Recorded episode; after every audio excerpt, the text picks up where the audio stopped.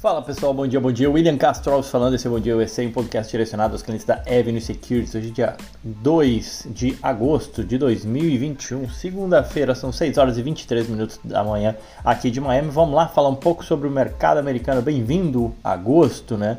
E começando, é, já convidando vocês hoje para o nosso Conexão Avenue, né? A gente parou de fazer o Warm Up Avenue de manhã e a gente está fazendo Conexão Avenue, que é uma live semanal qual a gente trata diferentes assuntos. Em especial, começando o mês, vamos parar para falar um pouco sobre o cenário macro, macro e o que, que dá para esperar é, para essas próximas quatro semanas. Né? Lembrando que essa é uma live semanal, nas outras semanas a gente vai falar um pouco mais dos ativos, mas hoje a gente vai falar um pouco do cenário macro.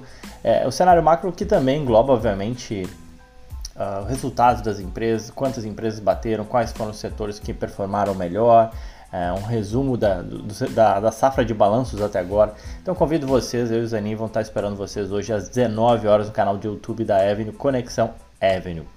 Mas vamos lá, falando sobre o fechamento de sexta-feira, os principais índices americanos encerraram o dia no vermelho. O Dow Jones teve uma queda de 0,42, o S&P 0,54 e o Nasdaq 0,71.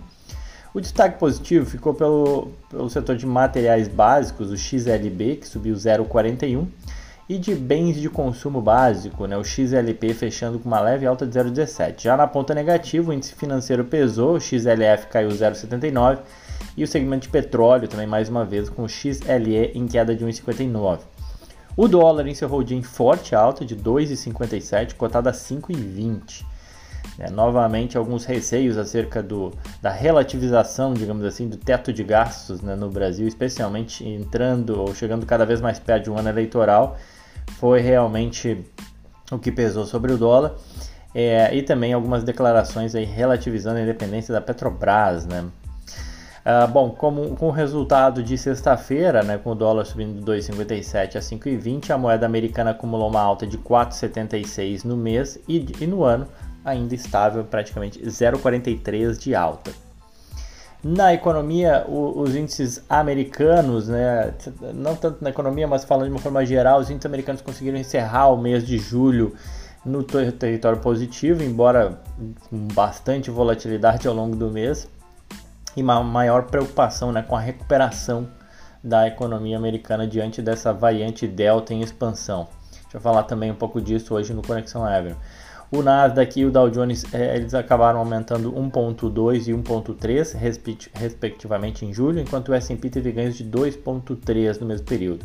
Em termos setoriais, o setor de utilities, healthcare, real estate, né, o setor de utilidades públicas, saúde, setor imobiliário e de tecnologia foram aqueles que levaram o S&P para cima no mês, enquanto o setor de energia, mais ligado a petróleo, e o setor financeiro acabaram ficando para trás. Foram setores que performaram muito bem no início do ano, mas em julho não foram bem. Mas a gente tem bastante resultado, né? Na sexta-feira a gente ainda teve diversos sendo divulgados. Até o momento, 59% das empresas que compõem o S&P informa já informaram o desempenho do segundo trimestre, né? Já teve mais de 50% das empresas do S&P, é, dentre as quais 88% superaram aí o consenso de mercado, segundo dados compilados pela, pelo FactSet. A, na sexta-feira, as duas maiores empresas do ramo de petróleo dos Estados Unidos reportaram resultados. Eu estou falando da Chevron, código CVX, e a Exxon, código XOM. Elas reportaram resultados que bateram as expectativas dos analistas, impulsionado aí pelo aumento da demanda por produtos derivados do petróleo e também o aumento do preço da commodity, assim como também o aumento do preço do gás. A Chevron entregou um lucro por ação de 1 dólar e 71, o mercado esperava 1,59 a companhia apresentou o maior fluxo de caixa livre dos últimos dois anos, com o corte de investimento que eles fizeram, né, por, e também por conta da melhora operacional. Esse fluxo de caixa mais forte propiciou a empresa renovar o seu programa de recompra de ações, que deve ficar entre 2 a 3 bilhões de dólares aí pelos próximos 12 meses. Uh, e mesmo com o corte de investimentos, eles conseguiram aumentar a produção de petróleo em 5%. Essa é a Chevron.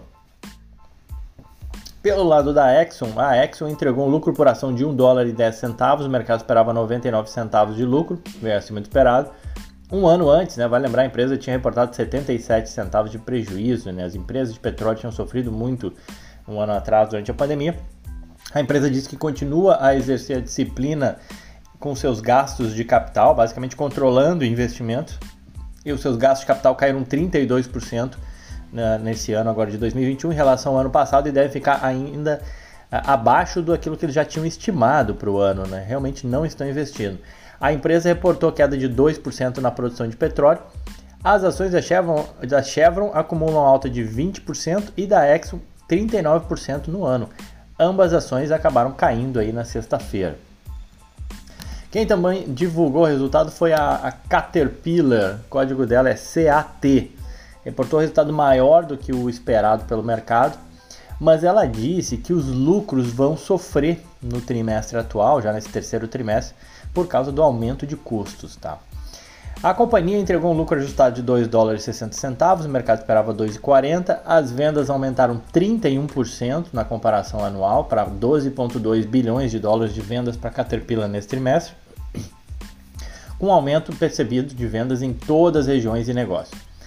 A fabricante de maquinário pesado, com sede em Illinois, disse que realizou aumento de preços duas vezes esse ano para compensar esses custos mais altos das matérias-primas Ainda assim, os custos mais altos com materiais e frete também teve gastos com marketing e pesquisa e desenvolvimento, além da própria remuneração com os funcionários, deve afetar a margem de lucro operacional da empresa no nesse próximo trimestre, agora até setembro. Eles já foram isso que eles falaram. Com isso, as ações acabaram caindo cerca de 3% na sexta-feira, mas vai lembrar que no ano sobem 12% e em 12 meses alta aí de 62% para as ações da Caterpillar. Outra que divulgou, vamos lá, a Restaurant Brands International. Restaurant Brands International opera sob o código de K, eh, perdão, QSR. QSR é o código dela, ela é controladora do Burger King e do Popeyes. Tá? As, é, eles superaram as estimativas de Wall Street por seus ganhos e receita no segundo trimestre. controladora do Burger King e do Popeyes, entre outras marcas, comentou que as suas vendas digitais cresceram quase 60% em comparação com o mesmo período do ano passado e as receitas líquidas aumentaram 37% para 1,4 bilhão de dólares, superou as estimativas de 1,36 Uh, na mesma época do ano passado, a receita da empresa tinha caído, né, 25%, prejudicado, obviamente, pelos bloqueios e, e os pedidos para ficar em casa, né, lockdown. O lucro líquido da Restaurant Brands International foi de 391 milhões de dólares, ou 84 centavos por ação, acima dos 164 milhões de dólares, ou 35 centavos só por ação que o mercado esperava. É, desculpa, um ano antes, tá? Mas ficou acima também do que o mercado esperava. As suas ações acabaram subindo mais de 5% no dia, na sexta-feira, né, e no ano acumulam valorização aí de 14%. Ela que negocia a 21 vezes lucro. Essa é a Restaurant Brands International, QSR, o código dona do o controlador do Burger King e Popeyes. E para acabar os resultados, a gente teve também os papéis do Pinterest, código PINS, PINS, né, desabaram mais de 18% na sexta-feira depois da divulgação dos resultados do segundo trimestre que mostraram uma queda no número de usuários mensais. Pinterest registrou aí 454 milhões de usuários ativos mensais, uma queda aí de mais de 5% em relação aos 478 milhões reportados no trimestre anterior, pessoal usando menos o Pinterest. E esse declínio foi atribuído aí ao crescimento desproporcional no uso da pla plataforma em 2020, quando as pessoas ficaram presas em casa como, como resultado da pandemia e muitas acabaram usando aí o, o Pinterest. Pois é, é, mas essa redução obviamente não pegou bem, as ações caíram 18%. As receitas somaram 613 milhões, um aumento ainda bastante expressivo de 125% na comparação anual, e o lucro líquido ficou na casa aí de 69 milhões de dólares.